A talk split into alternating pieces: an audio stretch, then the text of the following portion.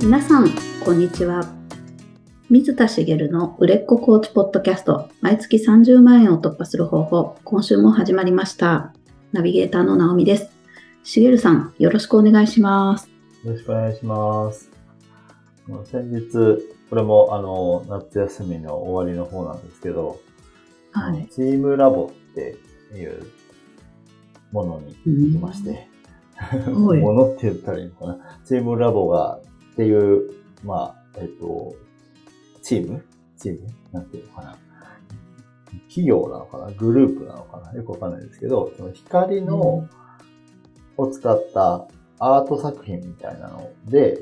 なんかこう、遊ぶ体験ができるみたいなのをやってて、全国各地にあるんですね。うんうん。まあ、有名なところだと今で言うと、豊洲とかでやってたりするのがあるのかな。そういうのがあって、結構いろんなところでやってるんですけど、そのチームラボと、あの、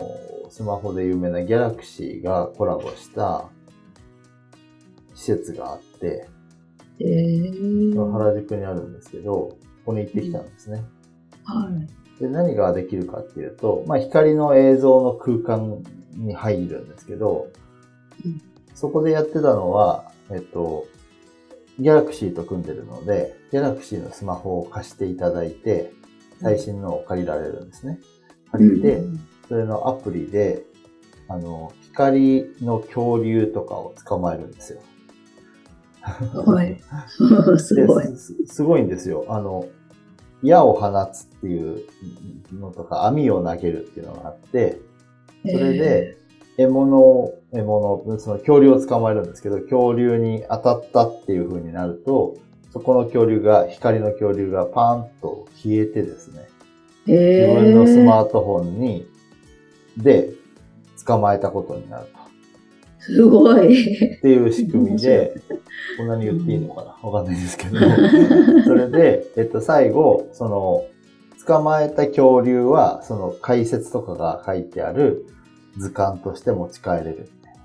えー、面白いですよね。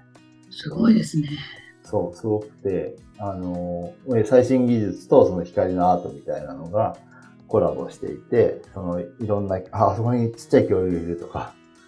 あの、空飛ぶ恐竜なんかを捕まえるのは大変でしたけど、うんで絶滅した昔のワニとかカエルとかが下を泳いでたりするんですね、床を。光で。えー。それを網で捕まえるんですけど、それが難しかったりして、結局ワニは捕まえられず、カエル3匹ぐらい捕まえましたけど、みたいな、そういうのがあって行ってきたんですね。で、まあ、うちから、あの、なんていうのかな、あの、そこに行く、フラッと行って帰ってくるぐらいな感じで、あの、先週お話したプールみたいに一日がかりじゃないんですけど、まあ、あの、夏の最後のお出かけのそのプールと 二つうんできたって感じなんですけど、あの、本当それ楽しかったし、子供も楽しんでたんですね。はい。で、まあ一応、あの、いろいろ考えるじゃないですか。で生きて、ああ、なんでこんなことやってるんだろうみたいな話なんですけど、うんうんうん。で、チームラボって、その、そういう展示していて遊べるスペースみたいになってるところって、あの、結構なお金を取ってやってるところがあほとんどなんですよ。はい。それだけ楽しめる、要は娯楽施設になってるんです、ちゃんと。うんうん。で、えっと、行ったところは実は無料なんですね。えー、で規模は小さいけど、そのギャラクシーと組んでいて、すごくそのスマホを使って、あの、遊べるっていうので、あの、十分楽しんで帰ってきたんです。何しろ、ただですし、うん。すごい楽しかったんですよ。はい。で、でも、チームラボなぜお金取ってないかっていうと、ギャラクシーと組んでて、ギャラクシーがお金を出してるんだと思うんですよね。うん。で、無料ってことは、あの、何回か前にお話した、あの、小松の、あの、展示してる、あの、場所の小松の森の話と同じで、要は、ギャラクシーは1円にもならないけどやってるわけですよね。うん。で、そこでこう、あの、すごく、あの、綺麗な映像の、映像とか、撮れる写真とかも撮っていいし、持ち帰れるみたいなサービスもあったりして、その、スマホの、ギャラクシーいいですよっていう宣伝には確かになってて、うん。私は iPhone なので切り替えるのは結構 ハードルが高いけど、Android の人だったら、ああ、ギャラクシーいいかもと思って、次ギャラクシーにするみたいなのはあるのかなと思ったんですよね。うん、だからそういう意味では、やっぱり、あの、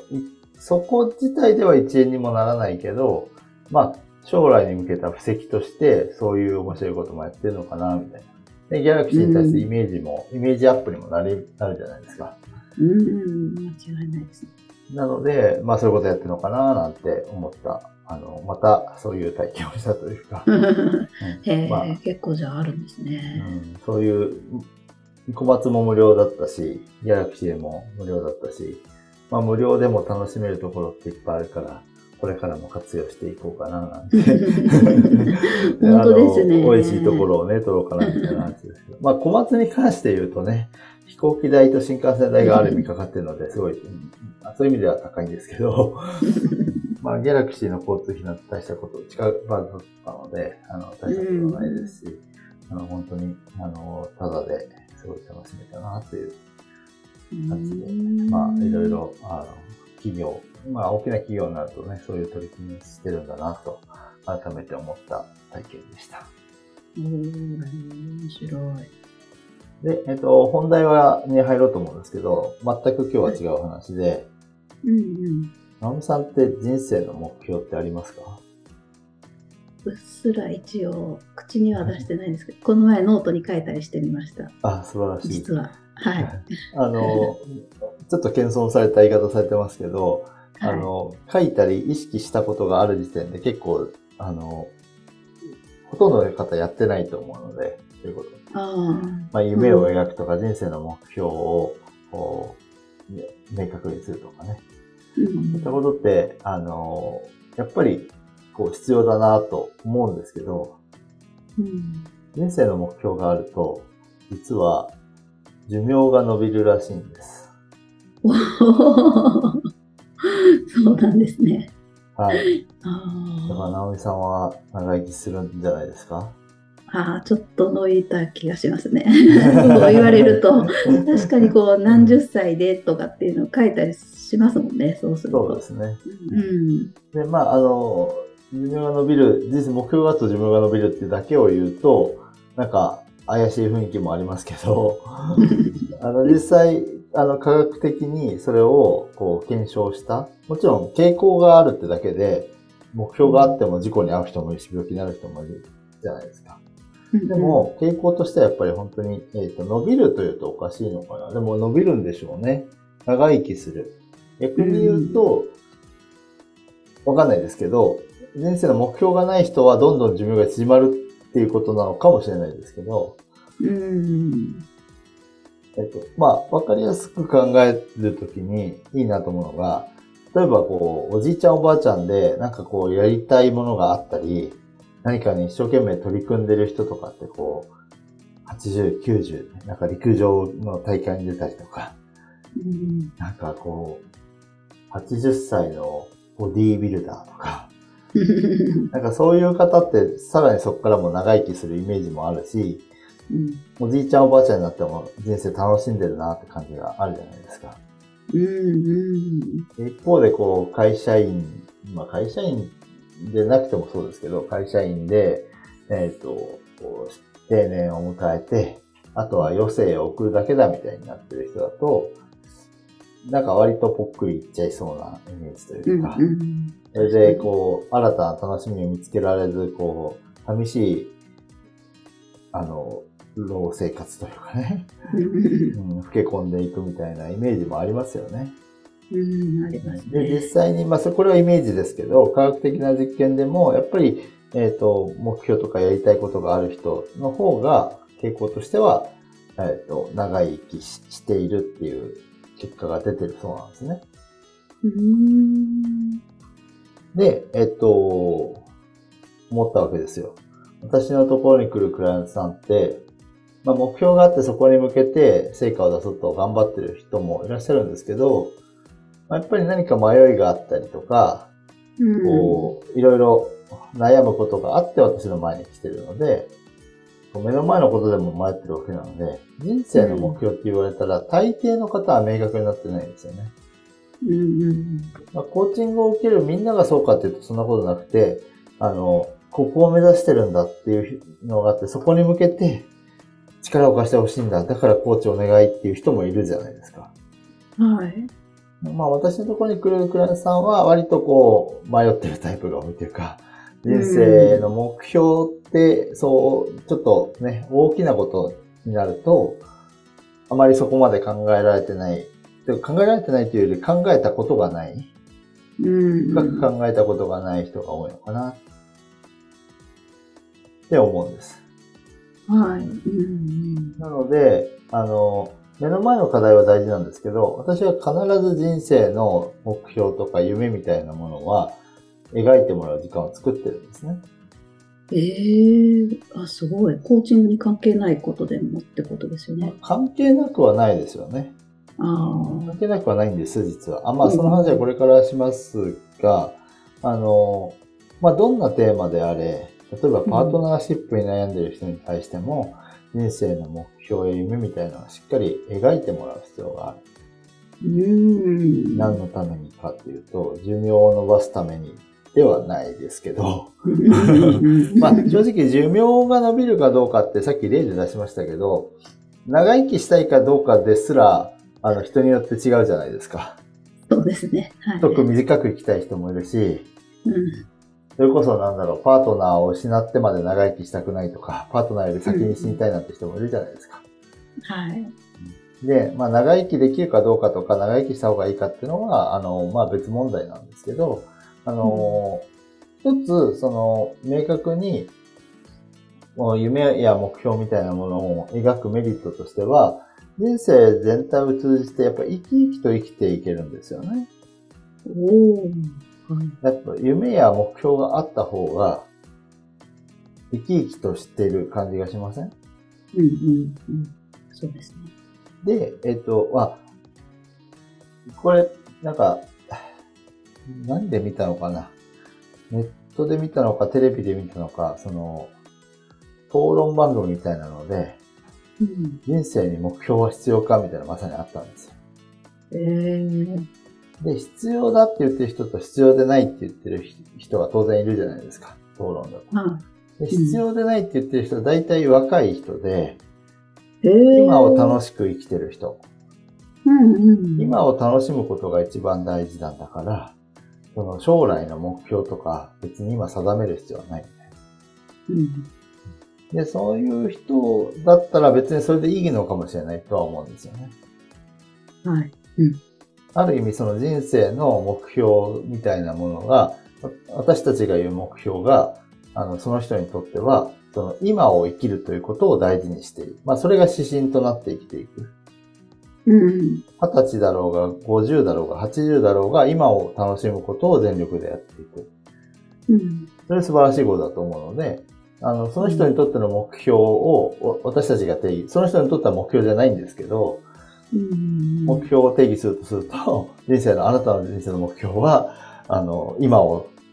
楽しむことってことになりますねってことになるわけです。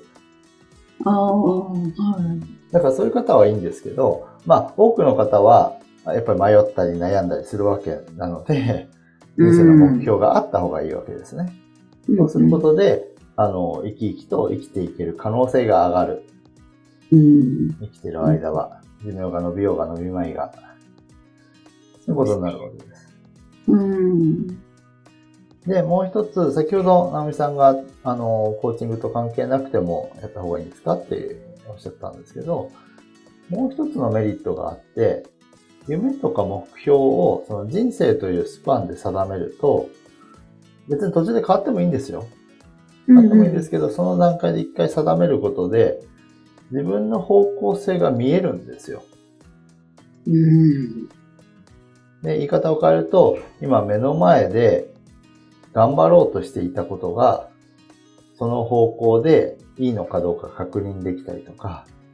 うん、目の前で迷っていて悩んでいて決められなかったことの方向性が決まったりすることがあるわけです。うん、なので、あの、例えば人生で夢を描いた時にパートナーシップで悩んでた人が、まあ極論すると、その夢を叶えるために離婚しようと思うのか、そのパートナーと関係性を築く方向で頑張っていこうと思えるのかどうか、みたいな方向性が見えてきたりするわけじゃないですか。ああ、自分の人生は自分が主役なわけなので、その主役の人生の、その、指針になるわけですね、その夢や目標が。うん。それが、だから判断基準になると思うんですね。ああ。だから全然関係ないと思えることでも、実は関係していて、うん。そのコーチングセッションの、ですから序盤にやってほしいんです、実は。お割と早い段階で夢を描いてもらうっていうのをやってもらうことで、うん、あの、そこで方向性が定まっていったりする。うん、で、えっと、その後の人生においても、人生の軸が通りやすくなるので、うん、迷った時の指針になるんですよね。人生迷うことはどうせ出てくるので、その時に、うん、あ、そうだ、自分はこういう人生を歩みたかったんだとか、こういう目標を持ってたとか、この夢を叶えたいんだっていうのがあると、あ、だったらこっちの選択をすべきだな。こう、なんていうのかな。目の前のことの悩みって、広く俯瞰で見れなかったりするので、その時に遠い指針があることで、今の方向性を決めやすくなる。なるほど。はい。なんかこう、海でどっちを向いていいか分からなくて、うん、例えば近くに島は見えてるけど、どの島目指すか分かんなくなった時に、うん、あの、北極星が分かれば、どの島か分かるみたいな、ちょっと例えとしていいかどうか分かんないですけど、やっぱり遠く、人生の遠くの目指す場所が分かっていると、自分が向かう方向性は定めやすいんですよね。でそうすることで、あの、生き生きと生きていける可能性が上がっていくと。うん。いうことなんですね。なるほど。で、もう一つ、その、必ずそのコーチングセッション、まあ、あの、単発のセッションでやってくれっていう話じゃなくて、継続セッションの早い段階でやってほしいということなんですけど、やってほしい理由がもう一つあってですね。はい。直美さんさっきうっすらっておっしゃったじゃないですか。はい。その目標とかその夢みたいなものって人生単位で考えたことって何回ぐらいあります？片手くらいですかね。うん。片手っていうことは、うん、まあ、4、5回かな、ぐらい、はいうん、ですよね。ですよねって言ったのは、ナミさんは起業家なので、割とそういうのに触れる機会が多かったと思うんです。はい。それで4、5回ぐらいやってると。4、5回ってまあ、うん、えあの、十分だと思うんですよね。うんうん。でも、やっぱりなんかこう、変わるじゃないですか。はい、そうですね。で、えっと、あ、これだってピタッときたものにはまって、完璧なものができてるわけじゃないわけじゃないですか。うんうん。でそれでよくて、ただ、描いたことない人にとっては、描き方すらわからないし、それが本当に夢なのか目標なのかもわからないんです。うんうん。だから、描く訓練をしてほしいんですよ。おそれがあることで、自分のその選択肢を選ぶ基準となったり、指針となったり、生き生きと生きていけるから必要だって言ってるんですけど、それを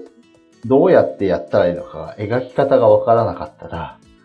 今後の人生で描けないわけですよ。で、そういうのって、パッと出てくる人は描き方なんて何でもないんですけど、うん、そうじゃない人にとっては意外と目標、あの、遠すぎる目標や夢を描くって難しいんですよね。うん自分の中で、あの、想像力も膨らまさなきゃいけないし、あのこれがやりたいっていう感情をついていかせなきゃいけなかったりして、それが本当にやりたいのかなって確認をするとよくわかんなくなったりする。はい、なので、コーチがその夢を見させてあげる。見させてあげるっていうのは、コーチが見させてあげるっていうのは、見るお手伝いを、えっと、ナビゲートをしてあげるということですね。うん。その場合はサポートというよりはナビゲートになってくると思うんですけど、夢を見る見方を訓練させてあげる。それをすることで、あの、次のタイミングで夢を描き直すとき、自分で描き直すときに描き方がわかる。うん。まあ、多分、目標とか夢みたいのを描いてみたときに、その世界に一回入ってもらう必要があると思うんですよね。コーチングではそういう手法をよく取りますけど、自分がその世界に入った時にどう感じるのかっていう体験までしていく。ことで、あ、本当にこのつに進みたいんだなとか、いや、なんか入ってみたけど、ここで人生終わるの嫌だなとか、なんか違うなって言ったら描き直したりとかっていうこともできるし、そういうことを描く訓練をするっていう意味でも、コーチングセッションでしかそんなことはできないと思って、一般の方は。まあ、起業家だったらね、あの、いろんな場面でその目標設定とかってあって、その時にやり方をいろいろね、あの、まあ、あったりすると思うんですけど、まあ、一般の方はなかなか そういうね、会社でまず人生の夢を描きましょうなんてなくて、えー、人生の目標はいいから営業目標をかけようみたいなことだったりとかってなると思うので、うんうん、あの、描き方の訓練という意味でもコーチングセッションであの必ず取り入れてほしいなと。そうすることで、その後の人生で、その方が自分自身で描く力を養っていくことができるようになると思うんですね。まあ、その結果、生き生きと生きることができるようになったりとか、うん、まあ、あの、寿命が伸びたりとか、おじいちゃんおばあちゃんになっても生き生きとして、あの、楽しい人生を送る。だから、余生じゃなくなるっていうのが私の感覚に近いのかな。おー、余生っておかしな言葉に聞こえません？余ったせいって余ってるのかな？あのそっからが本番だっていう人だっていますよね、きっと。そうそうそう。うん、もちろん体力的には押してきたりするのはやあのどうしようもないことだし、まあそれをある程度ね、保つ努力をする方もいらっしゃれば、体力的には押してくるけど、生き生きと生きる人もいらっしゃるじゃないですか。うんうん、で、なんか、余ってないですよね、人生。一回きりの短い人生。まあ、短いと捉えるか長いと捉えるかは別ですけど、だから、余生と思ってる人は、あの、割と早めに亡くなったり、つまらない人生をそこから送ってしまったり、まあ、バリバリ、こう、キャリアを積み上げてきた仕事人間の方なんかは、あの、なかなか、こう、仕事以外のコミュニティもなくて、あの、奥さんにも週3日は外に出てほしいと言われて、目的もなく公園で過ごして帰るみたいな話を聞いたことがあるんですよ。寂しすぎますよね。ちょっと、ね、まあ、それなりに使えるお金があったとしても、お金を使う場所がない。暑かろうが寒かろうが公園のベンチでお昼を食べて夕方になって帰っていくなんて、そんな寂しい話じゃない。時間を潰すためだけに生きていくなんて、そんな寂しい話じゃないんですけど、実際にそういう人生をされている方もいらっしゃるらしいんですよね。うん、そうならないためにも、やっぱりこう生き生きと生きていく自分の指針となるべきものをっかり持っておく。あるいは、その持ち方を自分で見つけていく。うん。っていうことを、こう、コーチング、せっかく接点を持ったクライアントさんには伝えていってほしいなと。で当然、あの、ご自身はやってくださいね。ああ、そうですね。コーチ、コーチもコーチとして一生やっていくのかどうかも、ね、ある意味指針の一つになることですし、人生の目標とするための、今であるかどうかの確認にもなると思うので、うん、あの、自分一人で難しかったら、まあ、周りのコーチ仲間に頼ってもいいでしょうし、うん、ぜひぜひ、あの、夢を描くっていうところは、まあ、ある程度、何回かやってもいいんじゃないかなと思うので、今の時点でパッとこう出てこないようであれば、ぜひやってほしいなと思います。ありがとうございます。ありがとうございます。それでは最後にお知らせです。売れっ子コーチポッドキャスト毎月30万円を突破する方法では皆様からのご質問を募集しております。コーチとして独立したい、もっとクライアントさんを集めたい、そんなお悩みなどありましたら、しげるさんにお答えいただきますので、どしどしご質問ください。ポッドキャストの詳細ボタンを押しますと質問フォームが出てきますので、そちらからご質問をいただければと思います。それでは今週はここまでとなります。また来週お会いしましょう。しげるさん、ありがとうございました。ありがとうございました。